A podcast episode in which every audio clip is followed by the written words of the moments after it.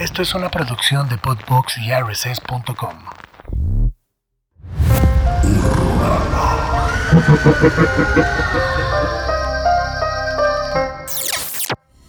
Saludos, bienvenidos a un nuevo programa de Horrorama.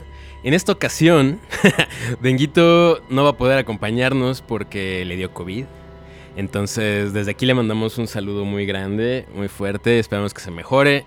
Amigo, cuando veas esto el martes, eh, pues nada, esperemos que te esté tratando un poco mejor eh, el cobicho que aparentemente está de vuelta, ¿no? Sí. Pero no vino dengue, pero está nuestra queridísima Miedo mismo. Andrea, ¿cómo estás? Hola, muy bien, muy emocionada, agradecida porque me volvieran a invitar. Sí, no, o sea, nosotros queríamos que la próxima vez que vinieras estuviéramos los tres.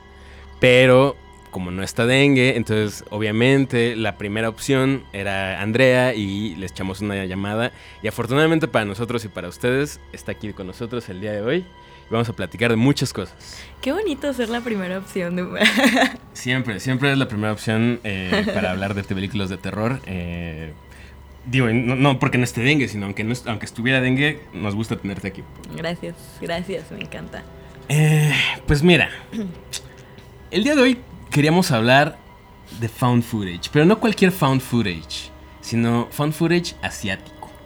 Claro, que es todo, o sea, el asiático es todo un subgénero aparte, sí, ¿no? Sí, sí, sí, es la mezcla de dos cosas bastante interesantes, ¿no? O sea, ¿por qué crees que es tan, tan atractivo el found footage? Pues para, por ejemplo, para las productoras, creo que es porque es barato, porque esconde mucho, mucha falta de muchas cosas, como buenas actuaciones, o buena dirección, o buenos, buenos eh, cuadros de cámara, cosas así. Y porque te da, o sea, por ejemplo, específicamente hablando de terror, te da esta sensación, si está relativamente bien hecho, es muchísimo más fácil que la gente se incline a verlo, porque pues crea una atmósfera terrorífica, ¿no?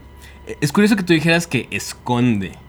Creo que originalmente lo que me gustaba, o bueno, lo que se nos hacía muy atractivo del fan footage no que lo escondiera, sino que lo hacía como muy creíble, ¿no? Más allá de, sí, evidentemente para las productoras era mucho más económico grabar con una cámara así que se está moviendo todo el tiempo, que obviamente grandes sets, grandes, eh, o sea, equipo muy profesional, pagarle actores profesionales o con un renombre. Eh, o no sé, tener efectos especiales muy llamativos, ¿no? Entonces se volvía... Creo que eso fue lo que le dio como lo... el principal atractivo y frescura cuando, cuando estaba como en, su auge, ¿no? O sea, sí estoy de acuerdo, que, pero aparte creo que eso es como el ideal. Pero creo que en realidad digo esconde porque sí creo que muchas veces lo utilizan nada más justo para esconder. Es que creo que se volvió un vicio. Sí. Creo que se sobreexplotó. Sí. Terriblemente. Ay, sí. ¿Para ti cuál es la primera película de found footage? De eh, O sea, que yo vi o... Ajá, es que hay una conversación ahí medio entre que unos dicen que es ya formalmente Holocausto Caníbal del 80. Pero, pues obviamente no fue la primera vez que. Es que es, es una mezcla como de documental falso y found footage, ¿no? Sí, pero, o sea, creo que empieza como a tener esta fuerza justo por Holocausto Caníbal. Y porque empiezan como toda esta, estas leyendas, ¿no? Que en donde, oh, es que sí pasó y, tú te, y todo el mundo se lo cree. Aparte, ahorita es más fácil desmentir. Sí, claro. Aunque yo, yo he visto en internet muchísimas personas que todavía creen que es cierto miles de cosas, ¿no? miles de películas. Claro, claro, claro. Pero antes pues tú podías sacar una película medio así y la gente creía que era real. y, y, bueno, yo creo que quien, es, quien sentó las bases fue, sí fue Holocausto Caníbal. Pero ¿Cuál crees que tú, cuál, tú cuál crees que sea la primera película? Es que creo que es, ya lo hemos hablado muchas veces aquí, pero creo que es innegable que la que realmente le dio así el impulso cañón fue eh, La Bruja de Blair. Ah, claro. En el 99, 99, ¿eh? 99 Blair Witch Project sí fue algo que nadie estaba preparado para eso y que agarró a todo mundo por sorpresa. Y que justo era todo esto, era eh, por ejemplo, todavía en el, Holocausto Caníbal, pues era como un crew de filmación que iba. Y aquí son tres pelados en el bosque con una cámara que se movía todo el tiempo. Y que, pues justo, creo que se borraba muy bien la línea entre lo ficticio y lo real. Mucho, o sea, cayó en el momento preciso. Es, esa película me gusta mucho más allá de la película, por todo lo que significó. Porque creo que cayó un momento donde apenas el internet estaba como eh, masificándose, de que ya en todas las casas hubiera internet. Esta onda de que no sabía si sí había sido real. Que, que no, no, estaban usando nombres de actores, sino que sí eran personas de verdad. Y, y, como la campaña de marketing que acompañó a esa película, una cosa brillante e irrepetible. Sí, claro, y, y, todo este furor que logró, ¿no? Que la gente iba al lugar, iba a ver qué onda, qué encontraba, y, y buscando a la bruja. Uh -huh. Y también, pues, creo que el que el internet apenas estuviera comenzando ayudó también a, a nutrir la leyenda, ¿no? Sí, sí, sí. Eh, porque hay muy pocas fuentes. O sea, si tú te ponías como a buscar, ¿qué ibas a encontrar? pues poquitas cosas sí, por ahí. Exacto. Los mismos productores sembraron ahí como unos, este, eh, eh, unos artículos periodísticos uh -huh. ahí como que no sabía si eran reales o no, fotos por ahí como que alguien en había encontrado, así, no, pues es que yo esto lo encontré en un foro, uh -huh. que antes todo, o sea, bueno, todavía, ¿no? Pero la gente se metió mucho a los foros a ver qué decía la gente y había como información sembrada y falsa, pero que no sabía si sí era o no, porque no estaba como, o sea, en ningún lado decía propiedad de uh -huh. 20th Century Fox o algo así, ¿no? Entonces, esas cosas le dieron un, un, montón de. O sea, creo que sentaron las bases para lo que ya sería el, el fan footage moderno. Como ¿no? tal, ok. Que, que, por cierto, ¿tú sabes por qué se llama footage? ¿Por qué se llama pietaje? ¿Qué no. significa la palabra pietaje? No. El pietaje es un número que coloca el fabricante uh -huh. en el negativo para que al momento de hacer los cortes uh -huh. y la edición sepas en qué número de fotograma te quedaste. Uh -huh. Entonces, ese es el pietaje. Wow. Que curiosamente creo que ya no debería llamarse así, porque ya nadie y más en estas películas donde ya ahora todo no es con cámara, sino es con tu teléfono, uh -huh, lo que sea, uh -huh. pues ya no utilizas film, uh -huh. ¿no? Entonces ya debería de cambiarse el nombre, ya no debería llamarse Found Footage, sino Found? Media o algo así, no sé, algo un poquito más universal. Esto es algo que estoy diciendo por primera vez. así que gente que hace las películas ya no le llamen Found Footage, ahora llámenle Found Media porque yo lo digo. Sean correctos. Sean correctos, por favor. Pero fíjate que estaba pensando ahorita que estaba haciendo mis notas la paradoja que supone. Antes era como de, es que revisando en las cajas me encontré este videocassette uh -huh. y lo puse y trae tal uh -huh. cosa. Y ahora con la inmediatez de la, de la era digital, de las redes sociales, de, de justo de cómo ahora buscas cualquier contenido en TikTok. Que el otro día me sorprendió ver que TikTok está superando a Google uh -huh. como la el motor de búsqueda, de búsqueda, número uno. Eso se me hace loquísimo. Rarísimo. Rarísimo. ¿no? Sí. Eh, la gente prefiere ahora buscar luego, luego una noticia en TikTok uh -huh. que, en, que en Google. No lo puedo creer. Creo que se debe a que no la tienen que leer. Claro. O sea, tú la buscas y, y hay un alguien dándote la nota en desde, o sea, en máximo tres, uh -huh, tres minutos, uh -huh, ¿no? Uh -huh. Entonces, quizá puede ser eso. Sí. Entonces, como que seguir hablando de un material que te encontraste en estos tiempos también está chistoso, ¿no? O sea, como que son, digo, no, no quiere decir que esté bien o mal, pero son cosas que llaman la atención. Sí, fíjate que no me lo había cuestionado, o sea... Pero bueno, pues también al final de cuentas sí creo que se quedan los nombres, pero pues las cosas van evolucionando, ¿no? Uh -huh, o sea, uh -huh. yo tengo la teoría de, y creo que ya está, o sea, ya está sucediendo, que el futuro del, del metraje encontrado es los, son los en vivos. Mm. O sea, por ejemplo, esta onda muy... Me preguntaban mucho así de, ah, oye, pero es que, ¿qué, qué, qué sigue del phone footage? Y yo, creo que, por ejemplo, ¿tú supiste el, el caso de... No sé si se pronuncia así, pero es Carlos Name? Me suena. Que subía stories en Instagram porque se supone que su casa estaba embrujada. ¿Es la de Little Johnny o no, no sé qué? es un batillo que creo que estaba en algún programa y tenía una ah, cuenta no, de Instagram. No. Aquí de México. Creo que supe y creo que alguien me lo mencionó. Nunca me metí a investigar más.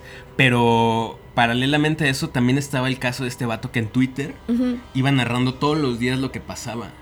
Con un muñeco que tenía en su casa. Ah, ese no lo supe, ¿no? Ese ¿no? También, que se llamaba Be Billy no sé qué o Baby no sé qué. No me acuerdo, pero era... Y, y el vato empezó, o sea, tenía una cuenta normal de Ajá, Twitter, como cualquier ajá. persona, así, hoy desayuné chilaquiles, ¿no? Bueno, no creo que chilaquiles porque estaba en Estados Unidos. Ok.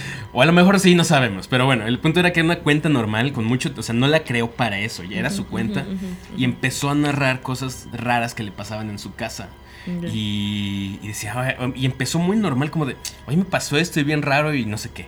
Y ya, tweets normales, tweets normales, y el día siguiente, esto me volvió a pasar. Y empezó como a, a enganchar un montón a la gente, porque el vato lo narraba muy, Muy bien, bien. y muy naturalmente.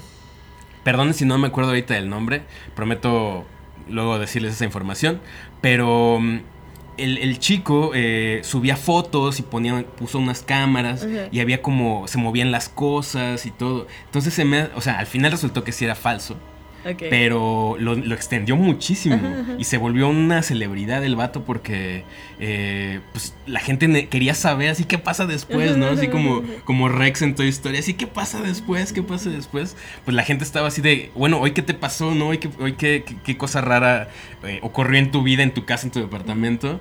Y pues ya, eh, entonces se me hace un uso muy interesante de, de estas narrativas de terror usando medios alternativos a una película. Que al final de cuentas, ¿no crees que, em, digo, retomando un poco como esta parte de el phone footage es- esconde, ¿no? La falta, que a mí eso es lo que me molesta del metraje encontrado, que muchas veces se utiliza para esconder la, el mal guion, las malas actuaciones, la mala capacidad de dirección, bla, bla. Pero justo eh, si estamos como pensando en esto de, de las cuentas de Twitter o esta, esta cuenta que te digo de, de Instagram, igual, o sea, era un eh, es el mismo caso, era un batillo que, no sé, creo que había, no me crean tanto, pero Ajá. creo que había estado en la academia. Y Ok. entonces tenía como un poquito de seguidores, ahí un, un buen numerito. Ujú. Y de pronto empezó como a subir stories de cosas paranormales que pasaban en su casa. Yo las vi y la, la neta es que qué gran o sea, lo aprovechó muy bien. Llegó creo que más de un millón de Wow. seguidores, este, cosas así. Pero digo, yo siempre sentí que era falso, ¿no? Ujú.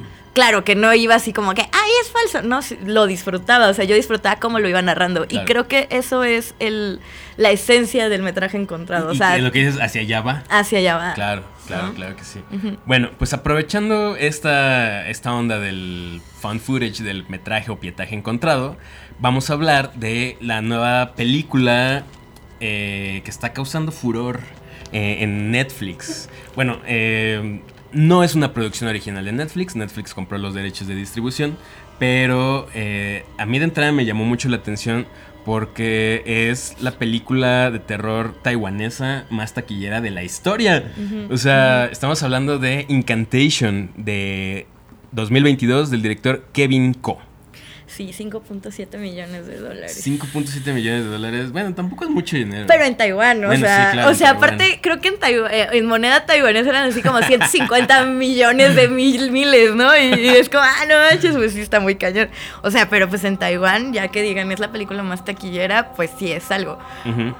Y, y bueno, yo creo, no sé a ti qué te pareció, ya me habías dado como un adelanto, pero eh, creo que esta película logra lo que la medium no logró.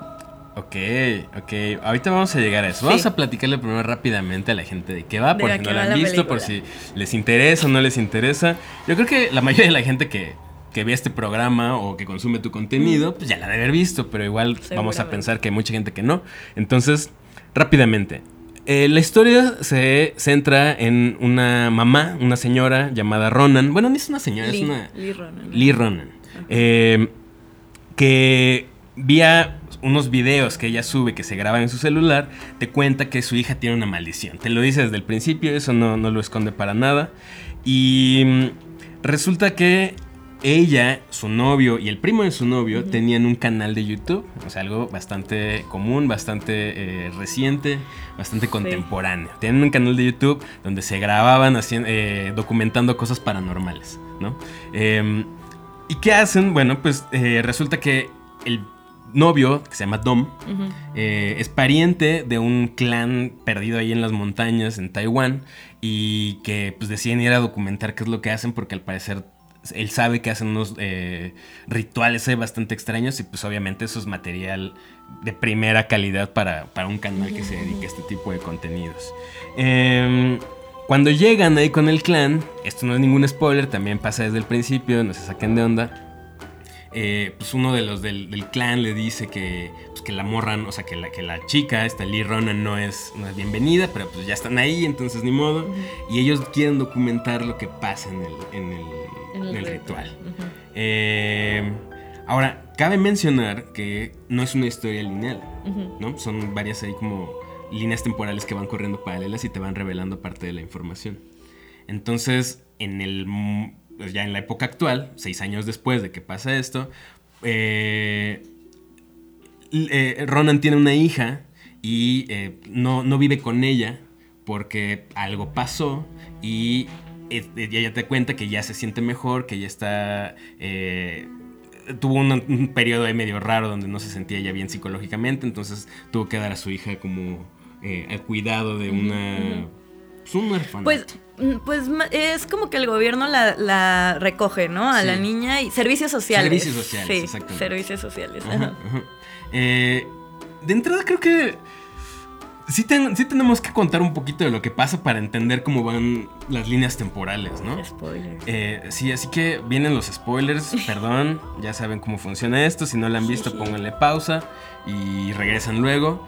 Pero bueno, resulta que cuando están, volviendo al pasado, cuando están eh, este grupo de youtubers documentando lo que pasa con, los, con, el, con el clan, eh, les advierten, no vayan a hacer esto, no se vayan a meter al túnel mágico porque cosas terribles van a pasar. ¿Y qué hacen? Van y se meten al túnel mágico y rompen lo que en la película les llaman tabús, pero son como una especie de sellos ahí protectores y hacen algo que no tienen que hacer evidentemente como pasa en todas las películas de terror, que apar- aparte parece que nadie ve películas de terror en las películas de terror y, Bueno. y hacen esas cosas. Es que si la gente viera películas de terror en las películas de terror, no habría películas de terror. Lo cual sería una muy buena forma de darle la vuelta también. Ah, No sé. tenemos Eh, que averiguarlo. Tenemos que hablar, hablar de eso. Eh, antes de que, de que pase esto de que rompen los sellos, uno del clan le dice a, a- a Ronan que, que tiene, bueno, le dicen a, la- a estos chicos que tienen que ofrecer sus nombres a la diosa, eh, la Buda Madre, La Buda madre. ¿no? Eh, para ser parte del ritual. Y uno de ellos le dice, ah, por cierto, cuando tu hija nazca también va a tener que hacer lo mismo. Y la morra se queda así, ¿cómo que cuál hija nazca si yo ni estoy embarazada? Bueno, pues ahí se entera de que está embarazada. Y... eh, bueno, cuando están a punto de, de- de ir a grabar, investigar como ahí medio a escondidas qué es lo que pasa en el ritual, se encuentran con una niña que Bastante tiene... escalofriante Bastante niña. escalofriante, Sí. por cierto. Una niña que trae, eh, que está como inconsciente y este- está cubierta de runas. ¿no? Ahora, tú sabes que esto está inspirado en una historia real. Sí. ¿Puedes contarnos un poco de eso? Bueno, eh, la verdad es que no encontré tanto, pero se supone que en 2005 eh, una familia de seis personas decía que ellos estaban poseídos por varias deidades de, eh, religiosas chinas. Ajá. Y eh, al final un, el, miembro, el, el miembro más chico de la familia muere debido como a, a todas estas... eh, estas ¿No era la más grande? Ah, yo leí que era el más chico. Yo le dije que era la más grande. Le dije que no había tanto- tanta información. Ajá. Eh, bueno, yo había leído que era el, el- el niño menor, el hijo menor. Y eh, la- el gobierno de, de, de ahí, pues los, los encarcelan, ¿no? Entonces, este, pero no sé tanto, o sea, no encontré tanto al respecto, porque las noticias que había visto estaban en un idioma que no conozco, no en inglés. Entonces no, dije, ah, no más. Bueno, Ah, creo que dice algo que niño. yo creo Bueno, que el niño menor. Como dice, como dice Andrea, en 2005 en un hospital de Taiwán aparece de repente un día una mujer, la dejan allá afuera del hospital y ellos me te digo que te digo, era una mujer Ok. y, y- y tiene como la cara llena de excremento y entonces la atienden luego luego Ujú, ujú. cuando la están analizando se dan cuenta que huele muy feo y está muy herida. Entonces a, a causa de las heridas ella muere. Y cuando le hacen la autopsia y la abren encuentran que su estómago está lleno de esas fecales y que está llena de símbolos y efectivamente lo que pasaba es que era una familia que creía que estaba poseída por un espíritu. Ellos creían que eran unas deidades buenas y al final resultó que no, que eran demonios disfrazados de, de deidades y que creían que estaban como todos poseídos, entonces se, encerraron, hicieron cosas bien raras, se, flagelaban, se pegaban, se embarraban excremento entre todos como para exorcizar estos demonios. Y al final lo que decidieron fue, ay, pues vamos a sacrificar a la mayor para que, nos, dejen en paz. Eh, y efectivamente los, el, gobierno, bueno, la policía los, los arresta y los encarcelan con el cargo de em, negligencia y de haber dejado a una persona que es una persona indefensa. no sé por qué lo mencionan así, no sé si la chica tendría alguna discapacidad o algo así. Em, pero como los, los, acusan de negligencia ante una persona eh, vulnerable.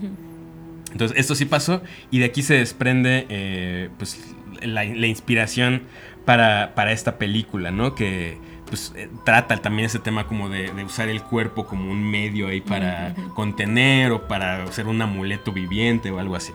Wow. Ajá, entonces eh, creo que eso es muy interesante de toda la película. Creo que a nivel mitología tiene cosas bien padres. Fíjate que creo que, o sea, creo que tiene la, película tiene cosas padres en general. O sea, la verdad es que sí siento que cae en algunos, en muchos o todos los clichés de una película fun footage. Por ejemplo, o sea, busquen películas fun footage y van a todas están basadas en hechos reales, todas las películas y todas es el caso más escalofriante y, o sea, la verdad es que sí, ¿no? Pero creo que esta película no lo hace mal. No, de hecho tiene, o sea, fíjate que ya habíamos platicado un poquito de ella y yo te había dicho que no me había encantado me mantengo firme en esa decisión, pero ya con el tiempo, ya que la proceso un poquito más, creo que encuentro, encuentro cosas más positivas que negativas. Creo que las tiene. Sí. O sea, sí creo que las tiene. Y, desde esta parte de en la primera escena, digo, ya estamos en los spoilers, ¿verdad? Eh, en la primera, desde la primera escena capta tu atención porque dices, ¿qué está pasando, no?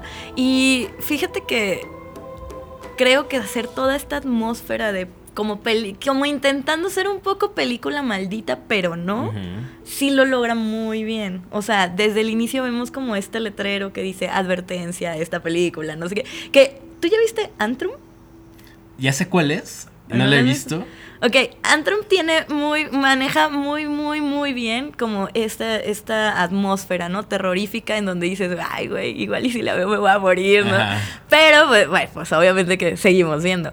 Y, y, creo que, creo que esta película sí lo maneja muy bien desde el primer segundo. Y lo que más me gustó, o sea, creo que está bien. ¿No? Digo, de una vez les adelanto. Está bien para verla, pasártela bien y todo. No es de mis favoritas. Quizás si me preguntan si Andrea te, te marcó la vida. No, no me marcó la vida. Pero sí creo que está bien.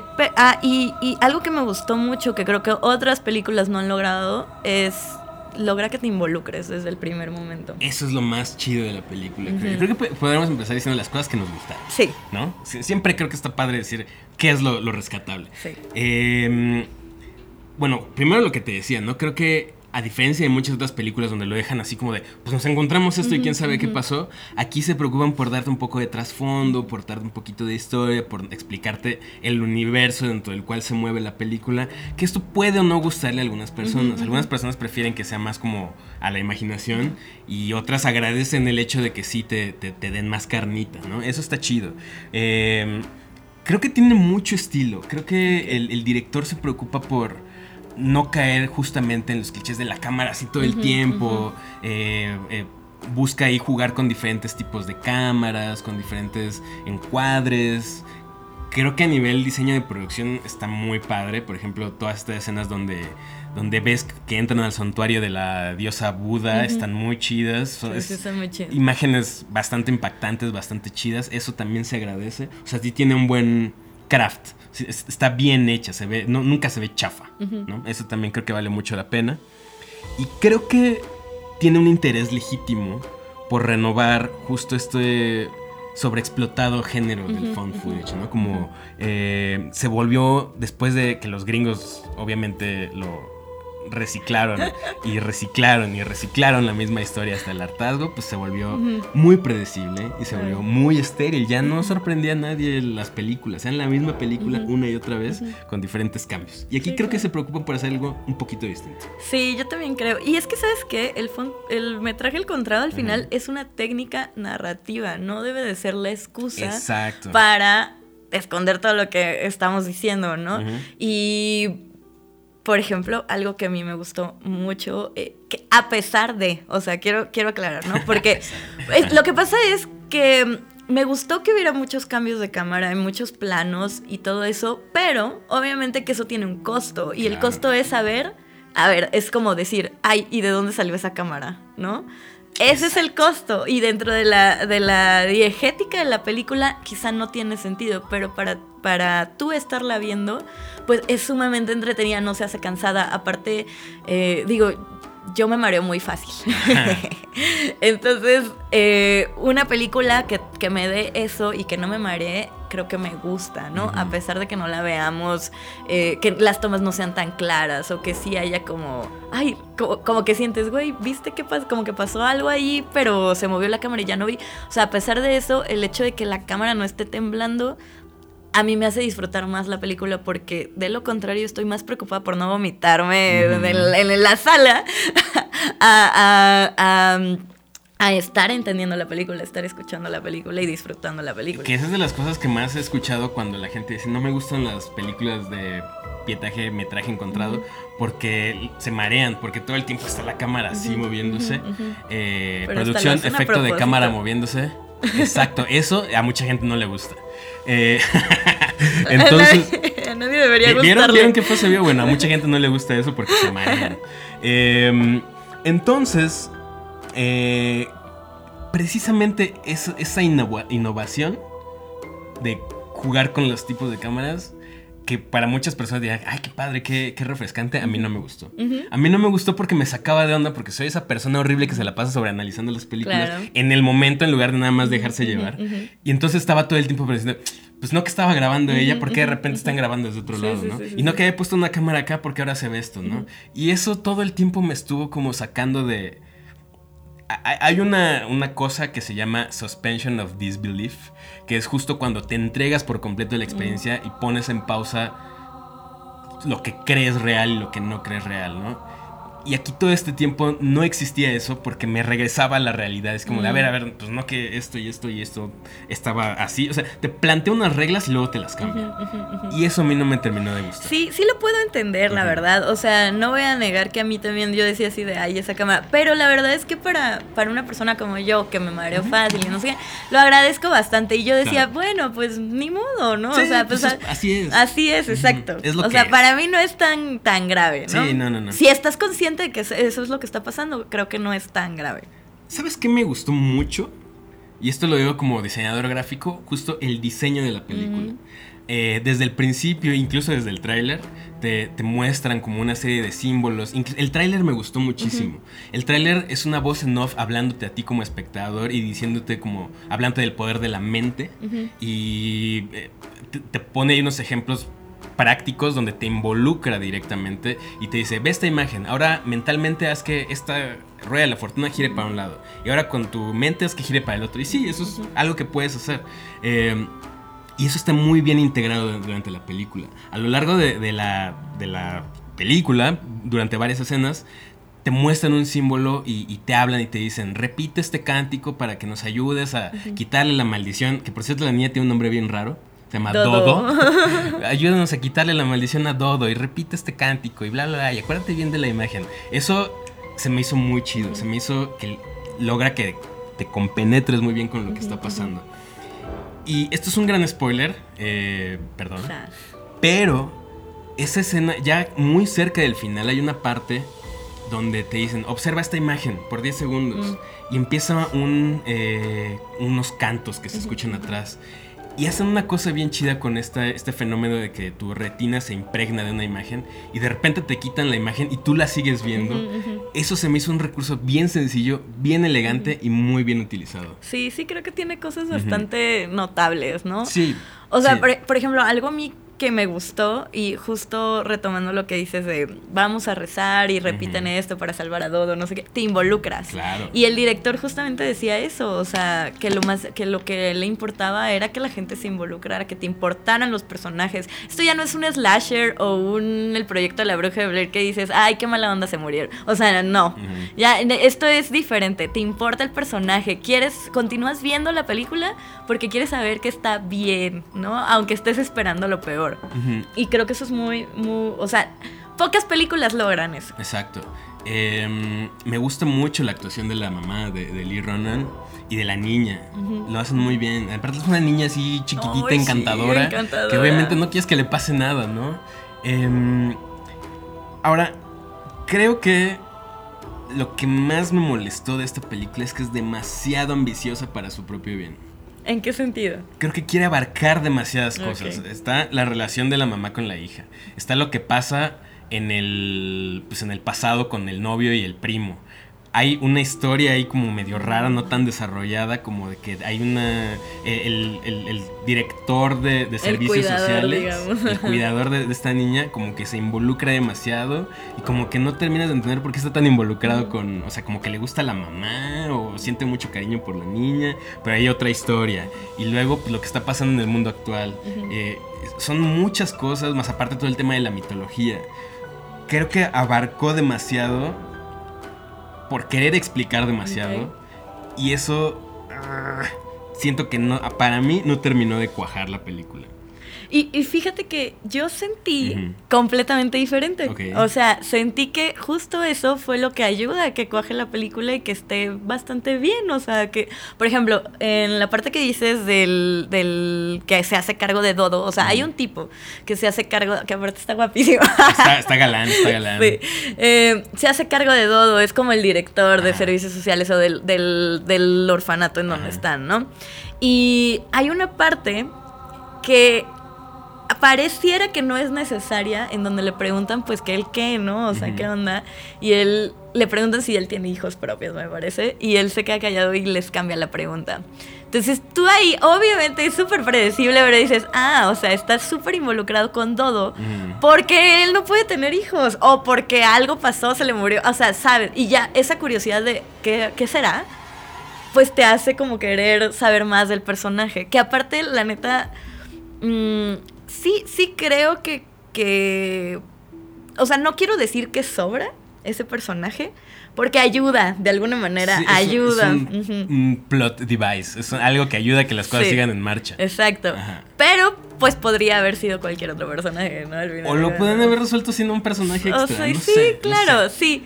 Pero, o sea, al final de cuentas, yo sí siento que o sea, quizás no todos los elementos son primordiales, pero no sentí en ningún punto de, ay, esto está de más. O sea, esto ni al caso. Incluso para mí siento que de repente se vuelve un poco larga. Sí, eso sí, también sentí que estaba un poco larga. Sobre todo como ya... Mm, eh, después de que se llevan a Dodo al, del hospital y que él justamente le dice, oye Dodo, tu mamá qué onda, es muy rara y no sé qué, y que decide ayudarla, ahí fue donde sentí como súper, que yo, ay ya. Sí le sobra como una media horita. Sí, yo creo que media horita, pero bueno, pues son las cosas necesarias, o sea, pues cuánto tiene que durar una película. Sí, no, claro, o sea, yo no tengo problema con ver películas incluso de tres horas, pero cuando están bien, o sea, cuando no les sobra. Para mí me sobra. Entonces, bueno. Está bien, está bien. En resumidas cuentas, véanla. Obviamente, háganse su propia. Eh, su, propio criterio sobre la película en los comentarios eh, en las redes sociales díganos si están más del lado de Andrea o del lado mío pero eh, creo que como o sea es una buena apuesta de, Netflix por el cine de terror y ahorita siento que hay un montón de, terror asiático como que está teniendo una ola nueva, no sé, raro. Como que ya tenía rato que no veía tanto cine asiático de terror y ahorita está surgiendo otra vez. ¿Sabes dónde lo sentí? Eh, con Tren a Busan. Tal vez ese fue como el nuevo. Ajá, no, porque, pues, o sea, es que estábamos muy acostumbrados al J-horror, que es el, el, horror japonés, pero como que, bueno, al menos yo lo sentí igual y me equivoco, pero como que después de ver Tren a Busan vino esta oleada no solamente de, Japón, sino de China, de Corea, de Taiwán y todo, todo esto que, que no pues para, para Occidente es como muy, ah, horror asiático, japonés, Ajá, ¿no? claro. O al menos en los 90, 2000, este, antes del 2010, como que era muy así. Y ahorita siento como que ya se está diversificando. Es que es muy amplio también el, el terror Sí. asiático, ¿no? Y se divide en J-horror, en horror taiwanés, No, es que o sea, es- es- terror este... eh, ¿Cómo se llama? Ah, tailandés. O sea, hay un montón de películas. También algún día hab- hablaremos como de cada uno de esos, ¿no? Supongo. Hay, mucho, mucho que rascarle ahí. Em, entonces, bueno, en resumidas cuentas, a mí me gustó normal. Siento que aporta algunas cosas frescas, chidas, y en otras siento que es una historia que no que ya hemos visto muchas veces, pero con sus cosas interesantes. Creo que está bien para verla con amigos o verla porque te quieres comer unas palomitas o algo así rico y disfrutar tu fin de semana para ti. Ese tipo de cosas creo que está bien y sí concuerdo en que tiene cosas innovadoras que quizá marquen tendencia después, quizá inspiren a una gran película. Uno nunca sabe. Y pues nada, o sea, para ver, yo la vi con, con mi prima y nos la pasamos súper bien. Sí. Y, uy, la atmósfera, la atmósfera terrorífica es muy buena. Sí. O sea, obviamente que no les voy a decir les va a dar miedo, no les voy a decir es la película más aterradora del año, porque todas se quieren, se quieren poner esa medallita, pero creo que está bastante bien. Creo que tienen, que- o sea, gente que marketea estas películas, por favor, dejen de Dejen decir. de hacer eso, sí. Sí, no, to- o sea, dejen de decir que X película nueva es la, no- la más terrorífica de no sé qué. Lo mismo me pasó con la Medium, que yo le tenía un chorro de ganas y cuando la vi se me hizo un cagadero horrendo. A mí también. Pero bueno, ya hablamos de esa película en otro episodio de Horrorama. ¿Qué te parece si pasamos a nuestras recomendaciones? Muy bien. Esto, gente que está viendo, oyendo el programa, yo no sé qué película trae Andrea de recomendación. Andrea no sabe cuál traigo yo. Esperemos que no sea la misma porque si no me va a dar mucha risa. Por favor, Ah, yo voy a empezar. por favor. Chale. Ok. Bueno, miren, les traigo. Ya bueno, traigo dos películas. Ajá.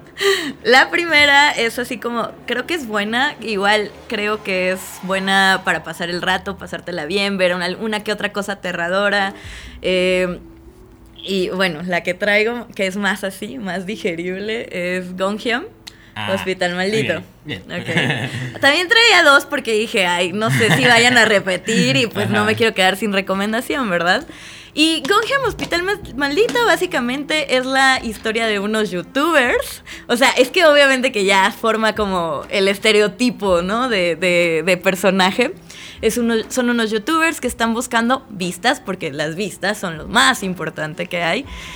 Y em, reúnen a otro grupo de influencers, youtubers también, que se van a ir a un hospital que se supone que es un lugar real y existe en Corea y que es el de los lugares más embrujados de Corea. ¿no?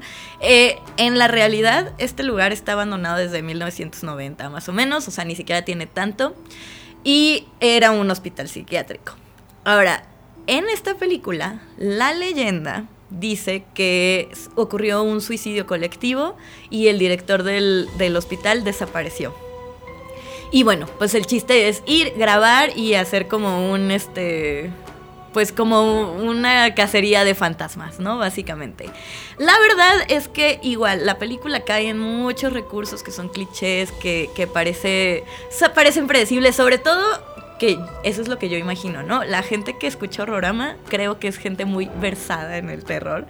Entonces, sobre todo si son muy así, pues obviamente que no les va a asustar la película, pero tiene mm, algunas propuestas y escenas bastante interesantes. No es aburrida, no te mareas, está bastante... O sea, la verdad es que la película es, es para disfrutar y es creo que es muy buen disfrute.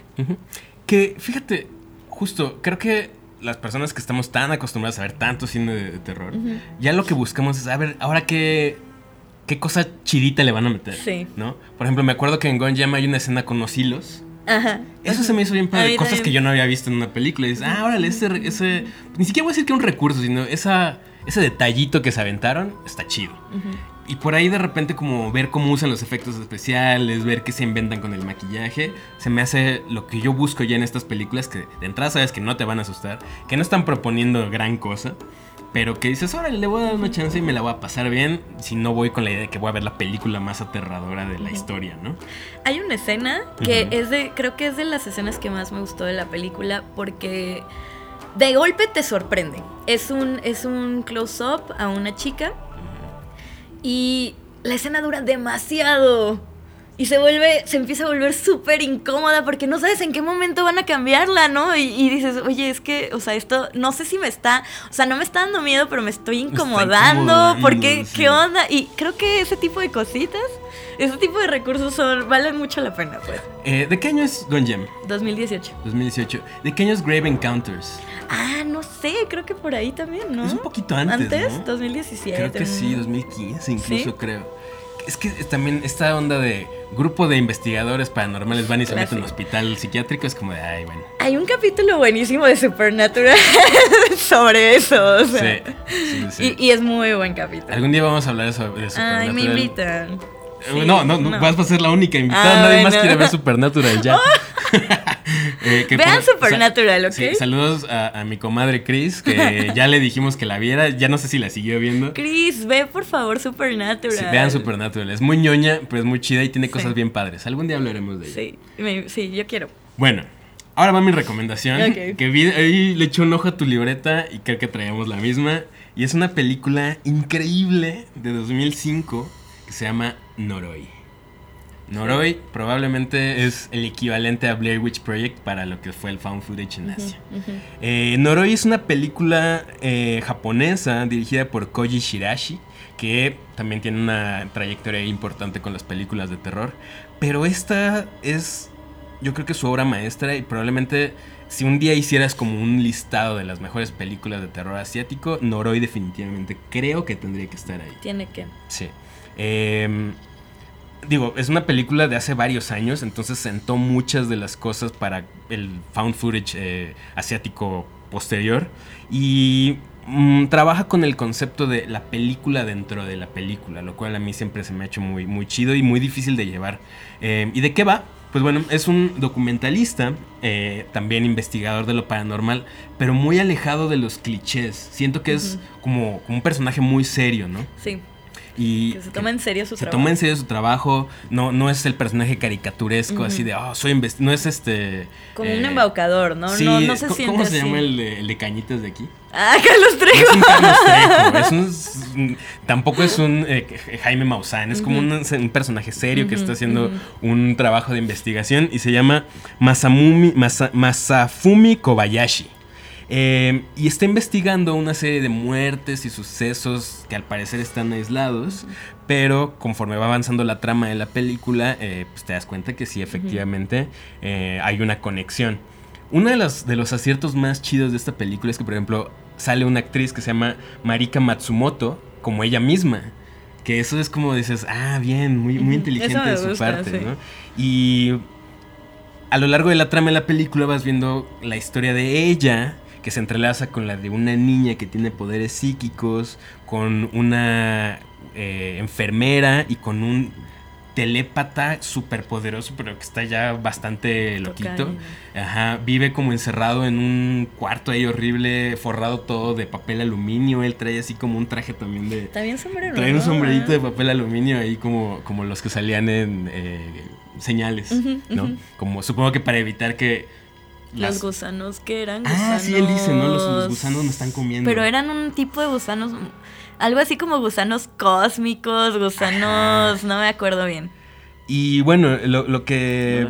todo esto es porque eh, eh, las vidas de estas personas están ligadas a un eh, demonio muy poderoso que una persona, una chica, destapó y entonces pues los está afectando. Ahora, lo que me gusta mucho de esta película también es la mitología detrás de ese demonio, ¿no? Se supone que es una deidad muy antigua que alimentaban con monos bebés y actualmente lo que con lo que la alimentan es con fetos de, niño, ¿no? Eh, Cagotaba. Ajá, exacto, exacto. puedes repetir el nombre de la Kagutaba. Kagutaba. Bueno, esa es la deidad, eh, el demonio que está eh, asediando a estas personas. ¿Sabes qué me encanta de esta película? El uso del audio. Mm, el audio está, el diseño de audio, gente que está viendo este programa, es brutal. Sí, es cierto. En la escena de los gatos, o bueno, que se supone que eran... Eh, sí, tienes razón. Hay unas partes ahí donde toda la película está narrada les digo, como, como si una voz en off te está contando lo que le pasó a esta persona y está, te ponen las grabaciones que hizo eh, el investigador y conforme va avanzando la película te va narrando también algunas cosas, ¿no? Entonces, obviamente las cintas, ahí sí son cintas porque pues desde el 2005, eh, las cintas están dañadas y de repente cuando las están, estás viendo en cámara se escuchan ruidos y se ve como estos vicios en, en la cinta y, escondidos ahí entre como la, estática y todo ves cosas raras. Y el audio, de repente se escuchan unos sonidos bien extraños que, no identificas de qué son. No son ni animal ni persona. Y luego muy inteligentemente hay partes donde se supone que llevan esos mismos audios a investigar y te hacen ahí como un desglose, eh, un análisis del audio que estás tú mismo escuchando en la, en la película. Pues justo la explicación que dan, o sea, hay una parte en donde se escuchan como gatos, ¿no? Digamos. Y estás viendo en la pantalla eh, la explicación del, científico de audio que está ahí. Y él le está, diciendo, le está explicando, ¿no? Los picos de, audio que tienen. Y luego le dice, pero, o sea, puede sonar como un gato, un animal, no sé qué, pero, y ahí yo dije, ¿qué onda?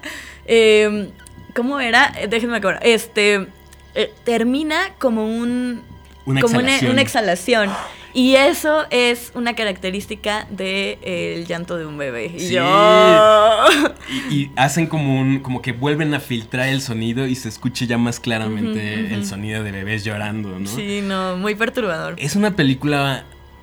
Eh, que, se les llaman como slow burners, es lenta, es muy atmosférica, muy lenta. tarda, se toma todo su tiempo como para irte soltando la información poco a poquito, poco a poquito, pero, wow, logran unas atmósferas verdaderamente escalofriantes, verdaderamente perturbadoras. No, no te va a espantar. o sea, no, no, es una película terrorífica, pero se te queda como como, la vibra, así, como que algo, algo muy mal, o sea, como que viste algo muy malo. Que creo que eso es lo que más me gusta cuando veo este tipo de películas. Cuando sientes que viste algo que no debiste haber visto nunca. Que justo es como esta atmósfera, ¿no? y, y al final es como esto de, en lugar de huir del terror, hay que documentarlo, ¿no? Que, que rápidamente, regresando a Incantation, una de las partes esenciales de la película es que cuando los investigadores, bueno, cuando los youtubers estos se meten al túnel de que no se tenían que meter, graban, se supone que el video está dañado y a lo largo de toda la película están tratando de ver cómo reparar la cinta y justo hay una parte donde justo ves lo que no tenías que ver y ahí es pues para algunas personas es algo muy chido por fin verlo, a mí me había gustado no verlo. A mí también. Que es como en Blair Witch Project, que nunca ves nada y eso es lo más maravilloso de Blair Witch Project que todo es, todo te lo imaginas, todo lo estás como generando en tu cabeza y de repente ya cuando es muy gráfico es como, ah, ok, yo lo pensaba un poco distinto, ¿no? Pero bueno, eh, regresando a Noroi, el final es una cosa tristísima y devastadora y desoladora y te de, me, me encanta que de repente nada más la película se acaba y se acaba toda la, o sea, no hay créditos, no hay nada, es como, a la madre, ¿no? Así dura como dos horas, pero son dos horas que estás así diciendo, ya por favor que se acabe esto porque está muy incómodo. Y es que, ¿sabes qué? O sea, les apuesto que si ustedes buscan Noroi en Google, les va a aparecer la película más aterradora que nadie en el mundo ha terminado de ver y es como una cosa que te va a mandar al manicomio. Y bueno, vamos, spoiler alert, ya no creamos en Santa Claus, no va a pasar eso, pero eh, creo que sí vale la pena, o sea, si ustedes sí son clavados del género y sí les interesa como saber y ampliar un poco más como toda la, biblioteca de películas que tienen, creo que sí vale la pena darle una oportunidad, porque aparte, o sea, cuenta una historia, no nada más de, de o sea, no nada más la historia que les acabamos de contar, también tiene un contexto, o sea, en Japón sí creyeron que era real la película. Y es que todo esto, e, esta película también tiene una advertencia que dice que eh, las imágenes son muy perturbadoras para que las vea alguien. Ah, y todo el objetivo, o sea, la película está construida como si fuera el documental de este señor que, Mike nos acaba de decir, que es el protagonista. Y hace cuenta que están viendo el documental, ¿no? Y justo lo que dice, o sea, se acaba y se acaba, ¿no? Ya se acabó la película porque se acabó el documental. Entonces, eh, creo que sí es muy representativa, es muy importante, es muy pesada. O sea, de verdad, si no están de humor, si están cansados, si no tienen ganas de una película lentona, y no lo digo como algo malo, pero pues es así pues no la vean, porque la van a odiar. Sí, no, es, es, todo lo opuesto, por ejemplo, a Gonjam, que Gonjam es muy así todo el tiempo y son sustos muy grandilocuentes. Aquí son sustos muy así poquito, te revelan algo de información, de repente hay un par de escenas como más estridentes, pero en general es como más de lo que pasa con las personas alrededor de estos sucesos raros, ¿no? Y te importan los personajes. Y te importan los personajes. También. A, mí el, personaje del, documentalista me encanta, es un señor serio que está preocupado por lo que está pasando y todo, ¿no? Que quiere, quiere saber la verdad. Quiere saber la verdad. Ah, y, de hecho la película, bueno, el, documental de este señor abre, ¿no? Con esa frase que dice, ah, quiero saber la verdad, no importa qué tan terrorífica sea.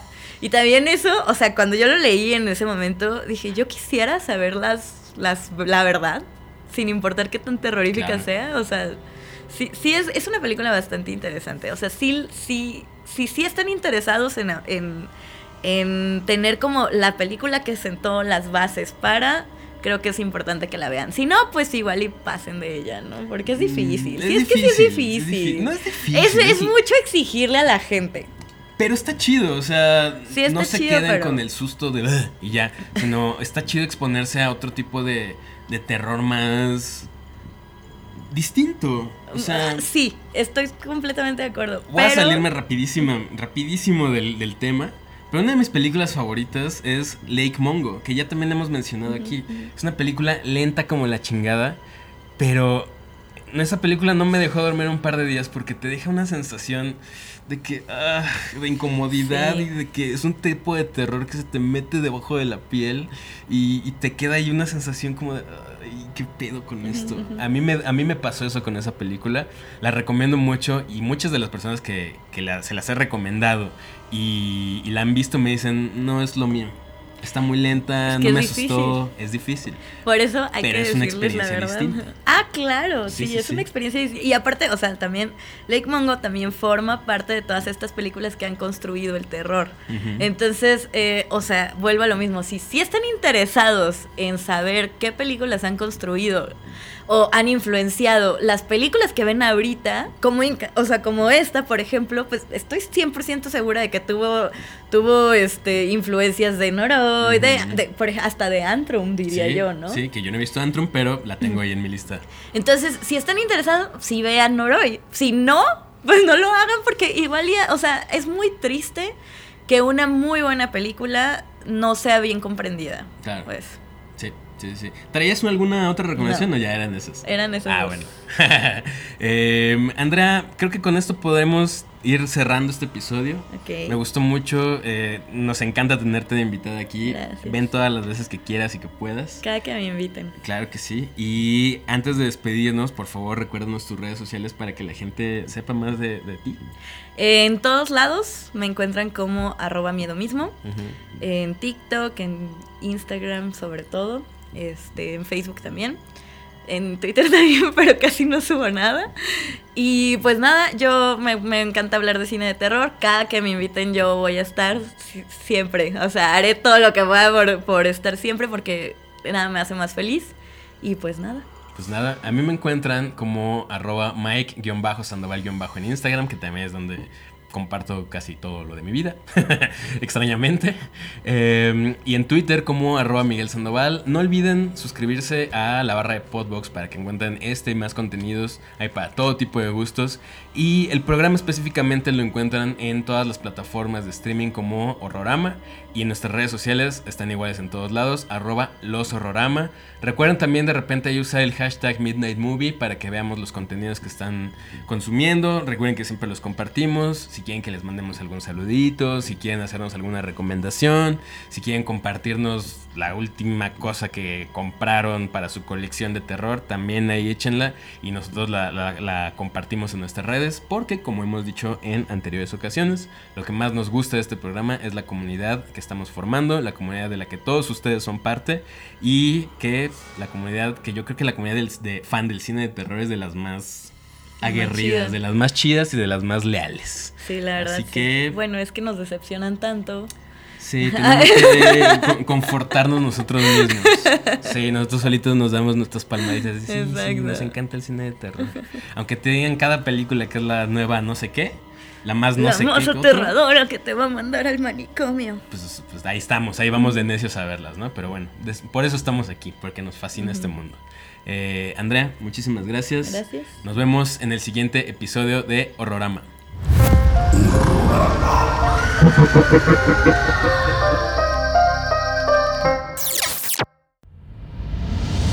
Esto fue una producción de Podbox y RSS.com. Suscríbete y escúchanos en todas las plataformas de podcast.